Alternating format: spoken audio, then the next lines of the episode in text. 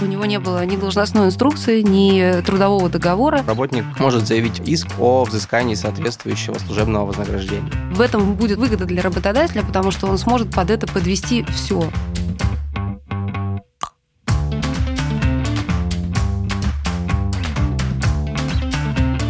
Здравствуйте, с вами юридическая фирма Алрут и наш подкаст «Разбирая на практике». В серии дискуссий мы обсуждаем правовые вызовы, с которыми сталкивается бизнес, и вместе с экспертами анализируем практические кейсы, которые имеют значение для бизнес-сообщества.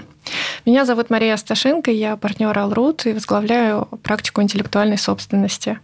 В этом выпуске мы поговорим о том, что такое служебное произведение, какие права есть у работодателя и как построить систему взаимоотношений с работником таким образом, чтобы учесть интересы обеих сторон, и работодателя, и работника. Со мной сегодня мои коллеги Анастасия Петрова, старший консультант трудовой практики Алрут, и Илья Ходаков, консультант практики интеллектуальной собственности собственности. Коллеги, давайте начнем наше обсуждение. Казалось бы, все просто. По Гражданскому кодексу есть общее правило, по которому исключительные права на произведение, созданное работником, принадлежит работодателю. Почему мы вообще обсуждаем, казалось бы, очевидные вопросы? Настя, прокомментируешь недавнее громкое дело Nginx? Да, Маш, спасибо большое. Мы действительно в рамках нашей встречи сегодня обсуждаем дело Nginx как одно из самых нашумевших за последнее время. Но суть этого дела заключается заключается в том, вы все уже, наверное, слышали, как в 2019 году возбудили уголовное дело против основателей Nginx. У них дома проводились обыски, в московском офисе Nginx также были проведены обыски. А с чем вообще это было связано? Дело в том, что основателями Nginx являются два лица. Это Игорь Сысоев и Максим Коновалов. И Игорь Сысоев еще в начале 2000-х работал в компании Рамблер на должности системного администратора. Параллельно с этой деятельностью он также занимался написанием софта, и в частности тогда он и написал Nginx, это софт с открытым кодом, который впоследствии использовался различными лицами, поскольку софт был с открытым кодом. Со временем Игорь Сысоев создает компанию Nginx Inc., у которой есть дочка в России, ООО Nginx. Данная компания была учреждена в 2011 году. Компания очень стремительно росла. Впоследствии основатели решили этот бизнес продать американской фирме F5. И после сделки внезапно Rambler Internet Holding возбудил уголовное дело в отношении основателей, говоря о том, что права на использование Nginx должны принадлежать Рамблеру, потому что разработан этот софт был во время работы Игоря в компании Рамблер. Ну, соответственно, аргументами Рамблера являлось то, что это было служебное произведение, поскольку в тот момент законодательство не было настолько подробное, как сейчас, и оно не устанавливало какие-то критерии служебных произведений, те, которые мы имеем в текущей версии Гражданского кодекса. И по мнению Рамблера, все, что делал Игорь в рамках своей работы для Рамблера, это являлось служебным произведением. Соответственно, права на эти произведения принадлежат Рамблеру. Тем не менее, у Игоря аргументы другие. Он считает, что работал он на должности системного администратора, у него не было ни должностной инструкции, ни трудового договора, который бы формализовал бы его обязанности писать программы какие-то, и, соответственно, он считает Nginx своим продуктом, которым он занимался в свободное от работы время и не считает его служебным произведением. Хорошо, понятно, что работодателю не всегда принадлежат права на служебные произведения, на то, что создается работником. Тогда вопрос, а что принадлежит работодателю и в каких случаях, какие условия для того, чтобы все-таки права на служебное произведение переходили к работнику? С одной стороны, кажется логичным, что все, что создано работником в рамках его трудовых обязанностей, в целом принадлежит работодателю. И закон тоже исходит из этой логики, что если работник разрабатывает, создает какой-то новый продукт в рамках своих трудовых обязанностей, то автоматически права на такой продукт принадлежит э, компании, в которой он работает. Но на практике, в том числе то, что мы видим из дела Nginx, вопрос служебных произведений, он немножко сложнее, он комплекснее, он требует э, детализации в части оформления прав на этот объект, который создан работником. Соответственно, с одной стороны, мы смотрим на трудовой трудовой договор, в какой должности работает соответствующий работник. То есть мы понимаем, что если это дизайнер, то он должен создавать определенные объекты дизайнерские. Если это программист-разработчик, то он э, разрабатывает софт и так далее. С точки зрения трудового права большое значение имеет, как оформлены документы с сотрудником. Ну, если мы берем международную практику, мы знаем, что там могут оформляться в общем виде должностные обязанности. Если вы оформите это все нейтрально в общем виде, то в этом будет, собственно, выгода для работодателя, потому что он сможет под это подвести все. Но у нас другой подход. В России суды, в частности, очень внимательно относятся к тому, что написано в разделе «Должностные обязанности в трудовом договоре», а также должностных инструкциях. И эти документы должны детализировать предельно подробно то, чем будет заниматься работник, который создает служебные произведения. Это прежде всего необходимо работодателю для того, чтобы он имел возможность впоследствии доказать, что то или иное созданное IP, оно является именно служебным произведением соответственно, принадлежит работодателю.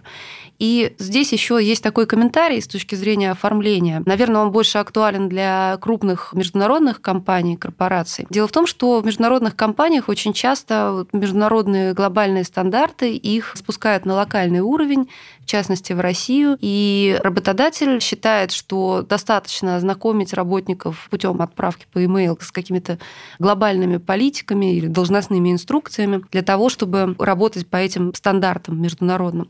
И в России в этой связи есть определенные риски, связанные с тем, что российский суд не согласится с тем, что положения, прописанные в этих документах, обязательны для работника российского и достаточны для того, чтобы подтвердить, что то или иное IP является служебным произведением.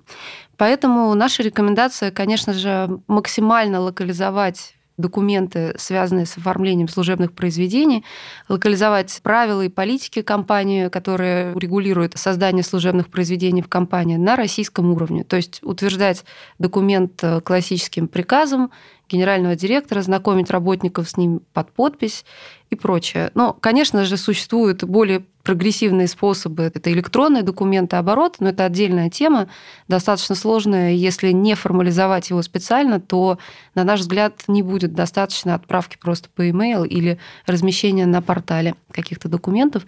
И желательно все же ознакомление в оригинале. Настя, а вот часто используются такие формулировки в трудовых договорах, что все, что создано в рамках трудового договора, принадлежит работодателю. Как к таким формулировкам относятся суды? Как раз-таки это та широкая формулировка, вот, о которой я говорила изначально, которая больше применима к международному бизнесу и каким-то другим юрисдикциям, не к российским. В России суд будет исследовать, было ли это создано в рабочее время, а было ли это создано в рамках должностных обязанностей, а было ли это создано с использованием оборудования, инструментов и так далее, которые предоставил работодатель. То есть все в совокупности. Но основной критерий все равно останется это вот рамки должностных обязанностей. То есть даже если это вдруг было создано в нерабочее время, с использованием какого-то личного имущества, но в рамках должностных обязанностей, тогда шанс доказать, что произведение является служебным, достаточно высокий. С другой стороны, есть и формалистский подход у российских судов, что трудового договора и соответствующих должностных обязанностей может быть недостаточно, чтобы доказать действительный переход э, прав на соответствующий объект. Чтобы подтвердить, что этот переход был, требуются закрывающие документы, акты, возможно, какая-то переписка в электронной почте, потому что одно дело, когда мы говорим о каких-то материальных объектах, которые созданы и переданы, с другой стороны, это может быть некий программный код, который передавался в рамках определенной программы. И чтобы подтвердить выполнение этих работ, завершение проекта, конечно, необходимо для российского суда представить акты, в которых сотрудник подтверждает разработку собственную и передачу данного продукта своему работодателю. А в чем основной риск для работодателя, если такие требования не соблюдаются? Основной риск заключается прежде всего в том, что работник э, может самостоятельно продолжить развивать э, продукт, вести параллельный бизнес, ну и в конечном итоге стать конкурентом своего работодателя. Если мы ведем речь, например, о программном обеспечении, этому может быть продажа определенного продукта третьим лицам, оспаривание сделок своего работодателя. Опять-таки, если мы говорим о каких-то крупных продуктах, которые развиваются, например, э, параллельно с бизнесом работодателя, фактически это появление нового конкурента. Спасибо. А что делать, если компания хочет аутсорсить таких специалистов и нанимает их по гражданско-правовым договорам? то как тогда быть компанией? Какие условия должны соблюдаться? С одной стороны, может показаться, что это легче, потому что не нужно обеспечивать режим служебных произведений. И в данном случае мы говорим о неком заказе на разработку, на создание определенного объекта. Но в таком случае мы исходим из того, что в соответствующих договорах необходимо прописывать обязанность по созданию конкретного объекта, по порядку его приема работодателем, ну и также иметь закрывающие документы о том, что продукт создан, разработан и передан работодателю. Понятно, спасибо. Возьмем такую ситуацию, что есть трудовой договор, у работника есть должностная инструкция, работнику платится заработная плата, и в трудовом договоре прописано, что все, что платится работнику, это, по сути, все вознаграждения за все, что он делает по трудовому договору, в том числе служебные произведения. Видите ли вы в связи с такими формулировками такой ситуации какие-то проблемы? Да, здесь можно отметить следующий момент. С одной стороны, мы, наверное, должны исходить, что все документы оформлены, что да, есть трудовой договор, есть должностные инструкции и так далее. И все-таки мы презюмируем, что в таком случае права принадлежат работодателю. Мы отмечаем такой момент, что в соответствии с российским законодательством Э, работник интеллектуального труда, который создает новый продукт, он должен помимо заработной платы получать еще и служебное вознаграждение за соответствующий созданный объект. Если исходить формально из этого вопроса, то за каждый созданный объект работник должен получать определенное вознаграждение. И здесь возникает вопрос, как его выплачивать, в каком размере, можно ли включать это в заработную плату, можем ли мы например, указать, что все, что работник получает в рамках заработной платы, является вознаграждением за создание соответствующего служебного произведения. К сожалению, для работодателей ответ отрицательный. Мы обязаны разделять заработную плату и, соответственно, вознаграждение за создание служебного произведения. Тогда вопрос к Насте. Что такое заработная плата? Вот именно в свете этих взаимоотношений с э, такими креативными сотрудниками. Я вот как раз пока слушала Илью, думала, что да, тут есть одна такая опасная ситуация, связанная как раз-таки с трактовкой термина «заработная плата» он определен в Трудовом кодексе. Этот э, термин очень широкий. То есть заработная плата, по сути, включает в себя любое вознаграждение за труд, это и оклад, это и премии, и различные бонусы, и надбавки за разный характер работы, сложность работы. Это и компенсационные выплаты. Соответственно, ну, это практически все. И получается, что вознаграждение за передачу прав на IP – это некая другая выплата, которая не должна охватываться ни бонусами, ни премиями, ни надбавками, ни окладом ни в коем случае. И, соответственно, получается, что даже характер этой выплаты, он такой больше гражданско-правовой по своей сути, да? Но так как отношения у нас все же строятся с работниками, здесь, наверное, возможен более гибкий подход к этому, но очевидно должно быть для всех, что это вознаграждение не является частью вот этой заработной платы. А если компания нанимает программиста или дизайнера, компания платит им зарплаты, при этом не платят каких-то дополнительных вознаграждений, то как в этом случае квалифицировать такие отношения? Есть ли у компании права на такие служебные произведения? Какие риски вы видите? Исключений здесь нет. В любом случае, такие работники должны получать вознаграждение за создание новых продуктов. Другой вопрос, что будет, если они не получат это вознаграждение? У судов, по крайней мере, два подхода. С одной стороны, конечно, если работник не получает служебное вознаграждение, и если есть какие-то пробелы в трудовых договорах, возникает вопрос, а было ли служебное произведение? И тогда вопрос стоит о том, кому принадлежит новый продукт. И, к сожалению, отсутствие вознаграждения может являться одним из доказательств того, что правообладателем этого продукта является работник. Второй риск, который, наверное, менее опасный для а, работодателя, заключается именно в необходимости выплаты вознаграждения работнику. То есть в случае увольнения работника и в случае спора между работником и работодателем работник может заявить иск о взыскании соответствующего служебного вознаграждения. Например, основная проблема, как в конечном итоге определить этот размер э, служебного вознаграждения, если он не был определен в трудовом договоре.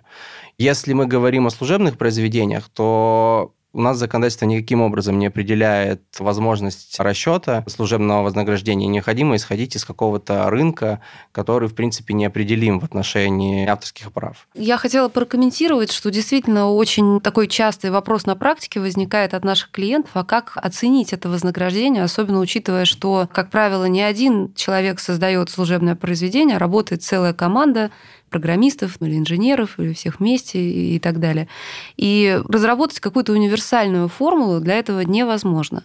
Тем не менее, мы видим на практике, что если подойти к этому индивидуально, в зависимости от процессов компании и продукта, который разрабатывается, то сделать это все-таки реально, но для этого, безусловно, потребуется ряд усилий, потребуются люди, которые будут заниматься этим и отслеживать как этот продукт создается, делить, может быть, создание этого продукта на отдельные части, высчитывать по определенным формулам, как это вознаграждение должно платиться, и оформлять все эти документы. И мы видим, что этот подход, он все чаще стал применяться на практике крупными компаниями, разработчиками, потому что, безусловно, все понимают, что это очень существенно снижает те риски, которые могут возникнуть как у работодателя в момент использования этого продукта, так и в дальнейшем, если компания решит продать этот бизнес. Да, я соглашусь и напомню, что в деле Мамичева суд первой инстанции взыскал самую крупную сумму компенсации, больше 20 миллионов рублей. И, конечно, этот риск для работодателя довольно существенный. Ну и для работника тоже он существенный. Если работник создает что-то действительно коммерчески значимое, не получает вознаграждения, то дальше его судьба весьма туманна с учетом судебной практики, которая довольно противоречива. Дадите ли вы еще какие-то рекомендации, как уменьшить риск для работодателя? Да, наверное, мы сегодня немного ругали российские суды. Я бы сказал о том, что помимо всех тех формальных документов, которые мы говорили, все-таки суды смотрят и на другие обстоятельства, связанные с разработкой новых продуктов, программного обеспечения и так далее. И в такой ситуации мы рекомендуем все-таки еще смотреть чуть глубже, то есть сохранять всю электронную переписку, в случае разработки какого-то большого продукта давать, например, служебное задание на его разработку, получать отчеты, подписывать акты. Просто мы понимаем, что если, например, есть некий программист, который работает в компании, который занимается разработкой программного обеспечения, например, и он в этой компании, соответственно, занимается разработкой нового продукта, который потом был запущен компанией. Компания, например, лицензирует этот продукт третьим лицам, он находится на рынке. Очевидно, что из отношений данное программное обеспечение должно принадлежать компании, но, например, не выплачивается нам служебное вознаграждение, или есть еще какие-то другие пробелы, все-таки мы будем смотреть на существо отношений, какая цель для создания данного продукта, как работодатель взаимодействовал с работником. И в конечном итоге в данной части, наверное, хотелось бы порекомендовать иметь так или иначе закрывающие документы, которые бы свидетельствовали о завершении проекта. Хорошо. А такой вопрос, связанный, наверное, с самым большим и неприятным риском для бизнеса в связи с созданием служебных произведений, это недобросовестное поведение бывших работников, которые создают параллельный бизнес и начинают конкурировать, по сути, со своим бывшим работодателем. И мы видим большое количество судебных дел, опять-таки, не в пользу работодателей, и что делать компаниям, которые сталкиваются с такими ситуациями? С одной стороны, у работодателя всегда есть возможность защитить свои исключительные права на служебное произведение. Они могут э, подать иск, например, о запрете использования соответствующего служебного произведения, взыскании компенсации или убытков. То есть, по крайней мере, если мы исходим из того, что работодатель надлежащим образом обеспечил режим служебных произведений, у работодателя есть исключительные права, то в целом такой работодатель может пресечь ведение параллельного бизнеса. Я бы вот еще хотела в этой связи вспомнить старый добрый инструмент, такой как режим коммерческой тайны, который особенно часто в последнее время используется работодателем для разных целей. В частности, он пригоден также и для цели защиты от действий бывших работников, которые мы сейчас обсуждаем.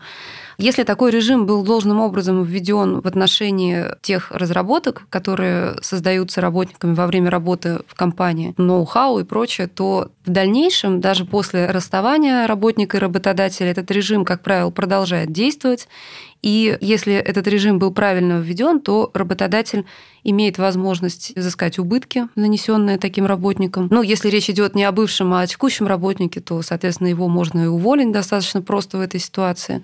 Поэтому не надо, наверное, забывать об этом инструменте. Раньше его редко использовали, потому что казалось, что это очень сложно, нужно соблюсти очень много формальностей федерального закона о коммерческой тайне. Но формальности никуда не делись, закон все тот же, но тем не менее практика судебная стала более продвинутой в этой части, и суды далеко не всегда требуют, чтобы работодателям были соблюдены абсолютно все формальности, предусмотренные федеральным законом о коммерческой тайне.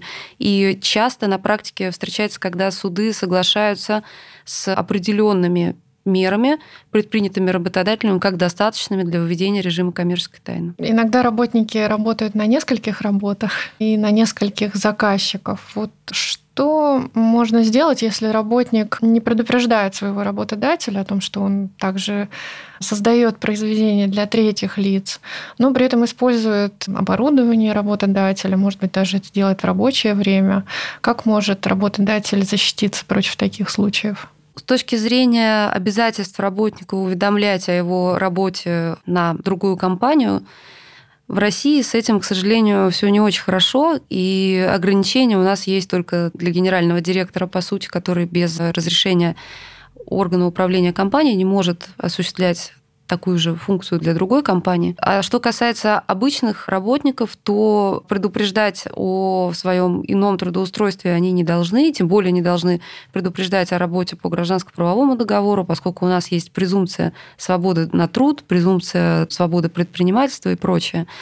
Поэтому здесь ограничить мы их никак не можем, но в то же время, если их деятельность нарушает интеллектуальные права работодателя или вот этот же режим коммерческой тайны, о котором мы говорили, то у нас тогда становятся доступны вот все те же инструменты, о которых говорил Илья в ответе на прошлый вопрос, и затем, о которых говорила я вот в части коммерческой тайны. Да, ну и я так понимаю, что компании все чаще используют политики мониторинга за работниками, которые позволяют увидеть, чем занимается работник в рабочее время. Да, безусловно, это средство контроля, оно очень в последнее время приобрело широкие масштабы, и мы видим, что компании в этой связи все больше думают о том, как это сделать легально. Потому что мониторинг за деятельностью работника, он не всегда возможен без предпринятия каких-то дополнительных мер.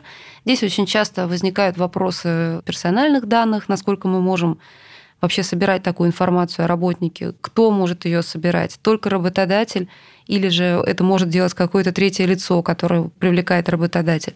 А что делать тем компаниям, у которых холдинговая структура и должностные лица юридического лица А фактически контролируют работников юридического лица Б. То есть это два разных юрлица. Здесь происходит передача персональных данных, Передача персональных данных работник требует строго письменного согласия. Поэтому здесь есть, конечно, ряд сложностей, но с учетом того, что у нас всегда бизнес идет, мне кажется, в России немножко вперед закона, Тут есть ряд решений, которые можно предпринять на практике и сделать такой мониторинг и законным, и удобным для бизнеса. Да, спасибо за эту дискуссию.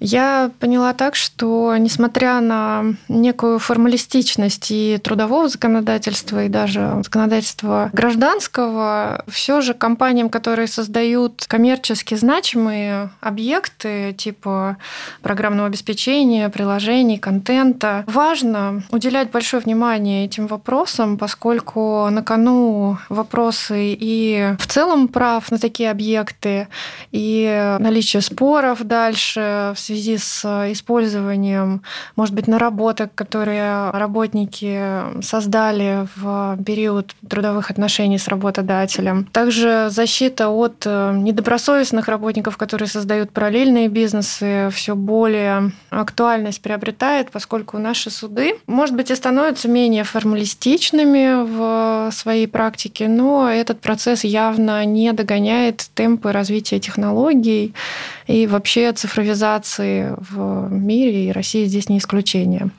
Поэтому, коллеги, может быть, вы дадите кратко пару рекомендаций с каждой из ваших сторон, то есть с точки зрения трудового законодательства, с точки зрения законодательства об интеллектуальной собственности, что нужно соблюсти работодателю для того, чтобы всех этих проблем избежать? Я бы исходил из каких-то базовых рекомендаций. Прежде всего, необходимо отразить должностные обязанности работника в трудовом договоре, в локальных нормативных актах, иметь, может быть, должностную инструкцию.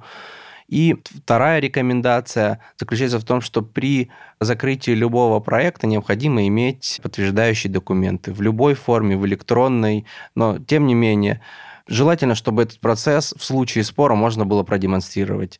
Работодатель дал задание своему работнику, работник выполнил, отправил по почте своему работодателю, подписан акт, или, может быть, просто есть некий отчет о выполненной работе по итогам завершенного проекта. И Наверное, третья рекомендация заключается в том, что необходимо все-таки хотя бы формально разделять заработную плату и вознаграждение за создание служебного произведения. Это может быть некая ежемесячная, ежеквартальная плата за создание нескольких произведений, например. Мы полагаем, что в данном случае это обеспечит работодателю режим служебных произведений. Ну или, по крайней мере, поставит его в лучшее положение, чем не иметь ничего, что часто и применяется на практике, но компании сталкиваются с теми проблемами, про которые я говорила. Настя, с точки зрения трудовых взаимоотношений, может быть, обратить внимание на документацию? Да, я, наверное, от себя добавлю, что важно оформлять те документы, о которых сказал Илья, в строгом соответствии с требованиями именно российского трудового законодательства. Ну и вторая рекомендация – это не пренебрегать иными инструментами защиты от потенциальных нарушений, такими как коммерческая тайна, например, ну и, наверное, еще такой практический комментарий. Всем, конечно, понятно, что разработчики и прочие творческие люди приходят на работу для того, чтобы заниматься именно этим творчеством. За это они получают деньги, но нужно все равно потенциально просчитывать и держать в голове риски, которые могут возникнуть в случае, если все-таки работник решит открыть свой бизнес. Или потенциально рассматривать ситуацию, а как на вашу компанию, на положение дел будет смотреть инвестор, который условно привлекает консультантов. Если вы вдруг решите продавать бизнес или просто привлекать инвестиции дополнительные. Вот. И в этой связи, конечно же, нужно думать о том, чтобы риски по российскому праву были минимизированы. Спасибо еще раз за эту дискуссию. Много полезного и много вопросов, которые явно нужно продумывать, когда вы ведете такую деятельность, связанную с созданием служебных произведений. Слушайте наши выпуски на сайте Alroot, где также много полезных материалов для бизнес-сообщества в подкастах iTunes, Google, на Яндекс Музыке.